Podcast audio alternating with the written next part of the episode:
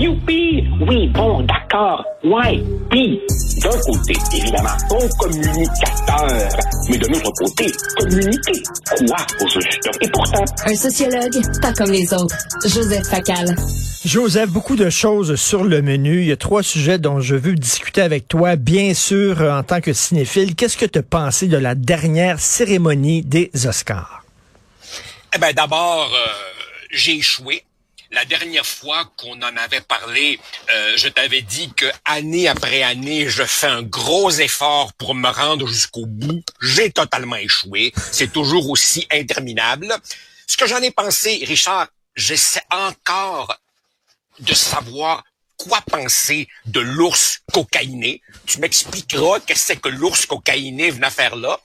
Je sais ce que je pense. Pas grand-chose de bien de cette espèce de flamboyante chanteuse avec un grand chapeau qui cachait tous les gens derrière elle. J'ai vu là quelque chose de tout à fait emblématique de notre époque. La madame, elle se trouve belle avec son chapeau et elle se fout complètement de déranger les autres. Très, très moi, moi, moi. Et pour le reste, ben écoute, il paraît que le film qui a gagné, que je n'ai pas vu, est un film assez déjanté. Ah oui. Bravo. Bravo pour ne pas avoir récompensé un film sage et linéaire. C'est évidemment un film qui est un, un, un hymne, paraît-il, à la diversité. Passage obligé désormais. Et pour le reste, ben écoute, je t'avais dit que The Fablemans serait blanchi parce que c'est un film trop trop sage, trop blanc, trop middle class, tout ce que tu veux. Et puis j'ai été heureux, évidemment, que qu'on récompense comme il se doit le film allemand euh, que j'ai trouvé magnifique, euh, All Quiet on Mais- the Western Front. Là. Bon. Mais Everything, euh, Everywhere, All at Once, c'est vraiment un film extraordinaire. Moi, moi j'étais très content qu'on récompense un film audacieux, original, qui ressemble à rien. Écoute, sous tes judicieux conseils, Joseph, j'ai regardé Babylone avec ma blonde. Quel grand film. Je ne comprends pas pourquoi ce film-là, qui est extraordinaire, a été autant boudé par les spectateurs et par les gens de l'industrie que, que Damien Chazelle n'a pas été en nomination comme meilleur réalisateur est un scandale. C'est un très alors- grand film. Bon, alors écoute, je suis, je suis ravi que tu en parles. Je crois te l'avoir dit. J'avais été voir Babylone avec mon fils et ma fille. Ma fille a détesté. Elle a trouvé ça confus. Euh, je lui ai dit, euh, Puce, c'est peut-être parce que c'est un long film, puis t'es un peu fatigué, je sais pas trop. Mon fils, lui, a adoré, m'a expliqué la fin que je trouvais un peu longuette. C'est un film fantastique. Pourquoi il été boudé? Pourquoi il été boudé? Deux hypothèses. Un, Damien Chazelle a été pas mal récompensé ces dernières années et il est encore très jeune. Je pense qu'il y a eu peut-être une espèce de hey, enfant prodige, De jalousie. Et- Et et il y a eu un budget absolument Ah, colossal ça. pour ce film-là. Et ça a fait des jaloux. Alors, je, pense que Damien Chazelle, un peu comme un peu comme comme ces acteurs ou actrices tout le temps en nomination, à un moment donné, on se dit wow là, on va en laisser un peu pour les autres.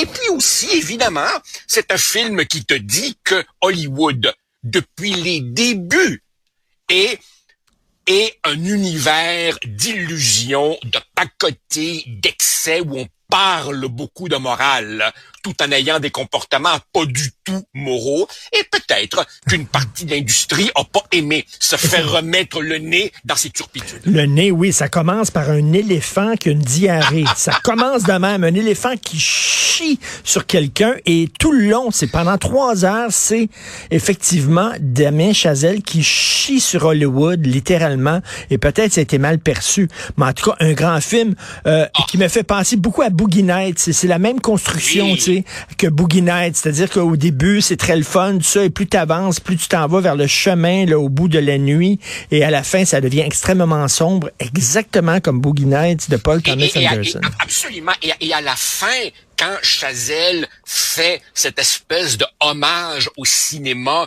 où as des petits extraits c'est de quelques extraordinaire. films, absolument. Je, je- je pense, je pense ce qu'il est en train de nous dire, c'est au cinéma, pratiquement tout a été inventé, tout a été fait. Et si on veut que le cinéma ait un avenir, il faut revenir à l'essentiel. Et l'essentiel, c'est quoi? C'est une bonne histoire et c'est jouer avec la couleur, jouer avec la musique. D'où ces couleurs très pures qui se délavent à l'écran puis qui descendent là. T'as raison, un très C'est un, c'est un très grand film. C'est une orgie, une orgie pendant trois heures, une orgie visuelle, une orgie des sens. C'est vraiment un grand, grand film. Euh, euh, bon, euh, le Parti libéral euh, du Québec, on s'entend, pas gagné le score du meilleur film hier. Qu'est-ce qui se passe avec ce parti-là? Ben écoute, c'est un parti totalement déboussolé parce que c'est un parti qui a renié son héritage.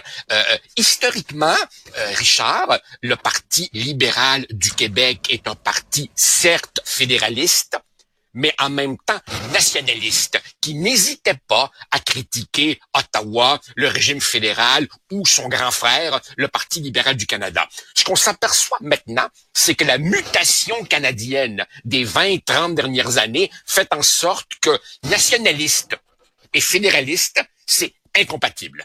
Et donc, évidemment, comme il n'y a aucun intérêt dans le reste du Canada pour les revendications constitutionnelles traditionnelles du Parti libéral du Québec, ben, il est devenu un clone, un petit jumeau du Parti libéral euh, du Canada. Et à partir de là, ben, forcément, les francophones ne se reconnaissent plus en lui.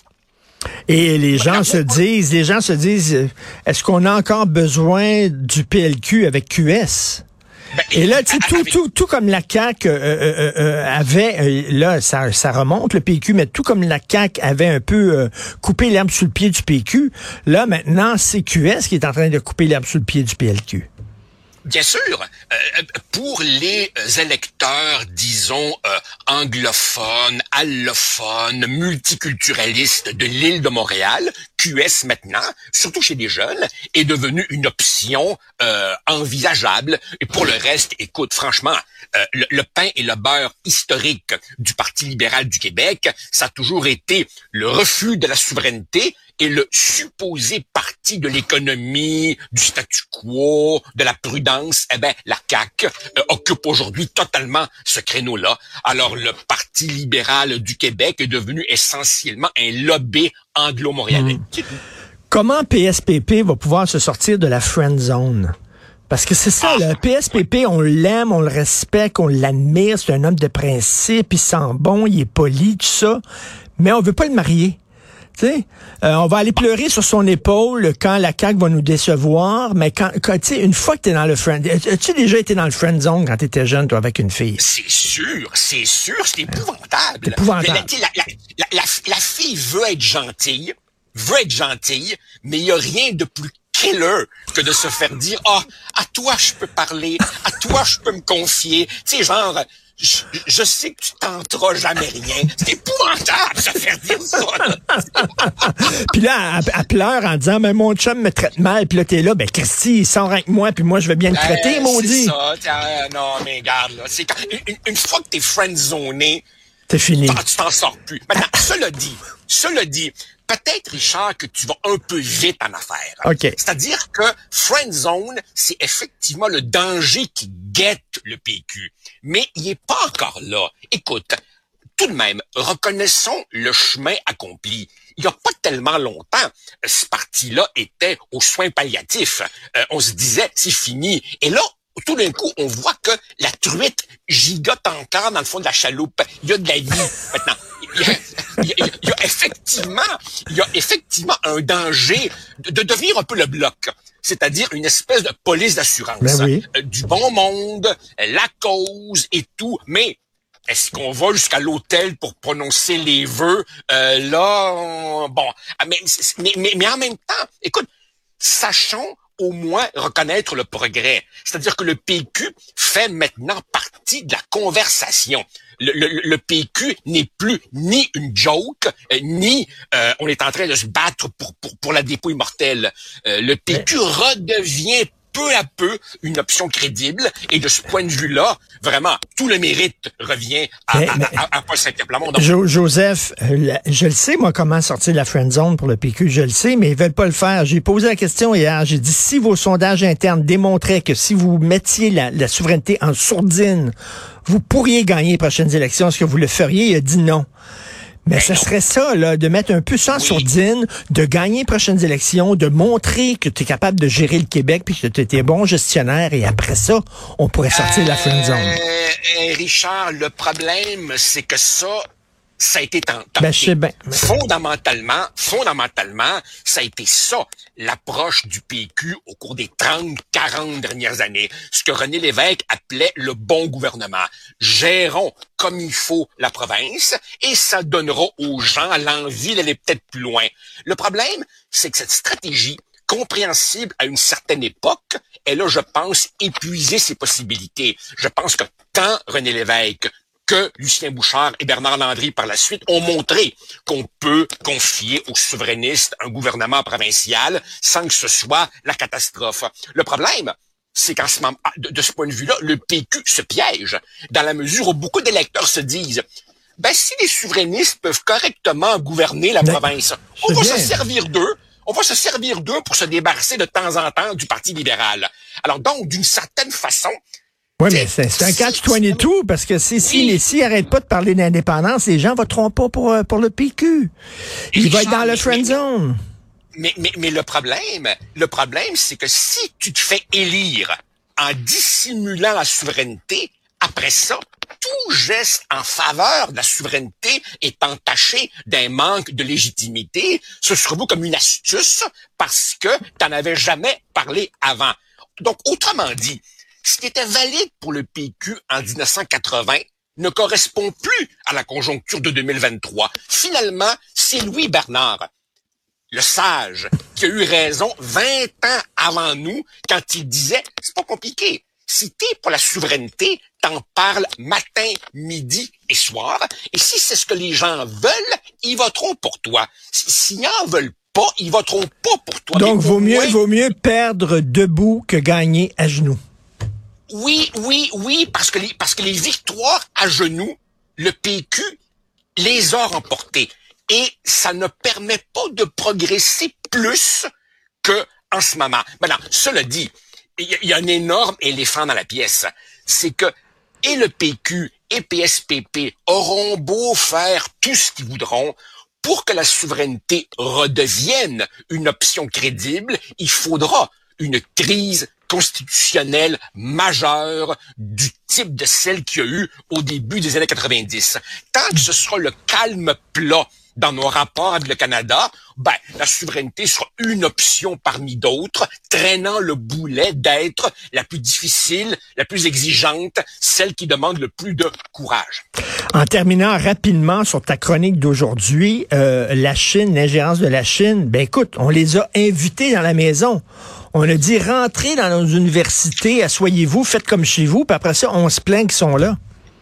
Écoute, Richard, que un organisme communautaire desservant des Québécois ou des Canadiens d'origine euh, euh, chinoise puisse avoir des préférences électorales pour l'un plutôt que pour l'autre, mettons qu'on a déjà vu ça. Tu te rappelles des leaders autoproclamés de la communauté grecque ou italienne qui disent votons pour un des nôtres.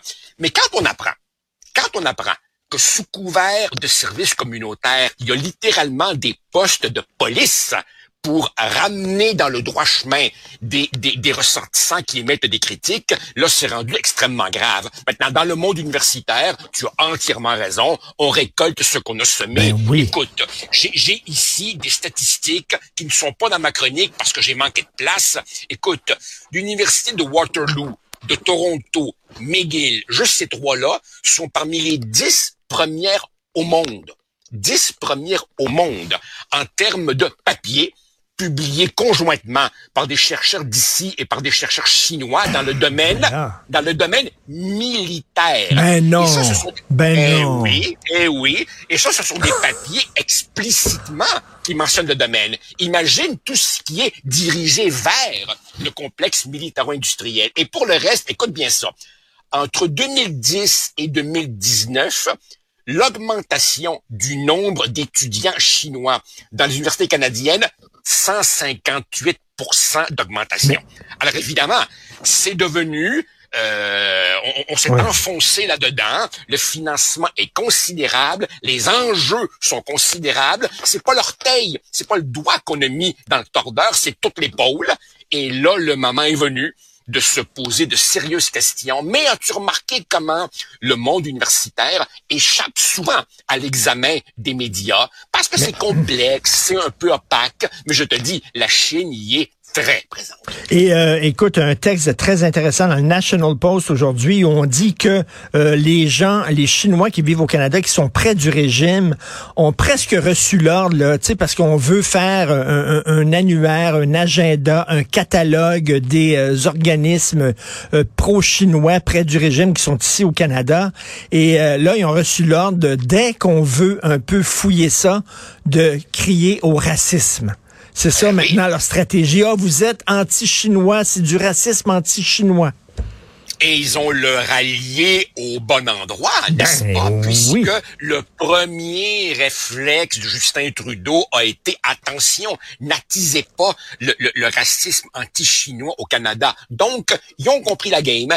Cela dit, au-delà de, de, de, des, sorties de notre Librius national qui gouverne le Canada, il est, peut-être temps de comprendre il est peut-être temps de comprendre, Richard, que le gentil géant endormi il y a quelques années, c'est le passé. La Chine, maintenant, elle est conquérante et elle est agressive. Lorsque la Chine se réveillera, le monde tremblera, disait Perfit. Merci, eh excellente chronique aujourd'hui. Et euh, il faut que les gens euh, regardent Babylone, c'est extraordinaire. On se reparle de cinéma vendredi. Salut. Avec plaisir. Salut, bye.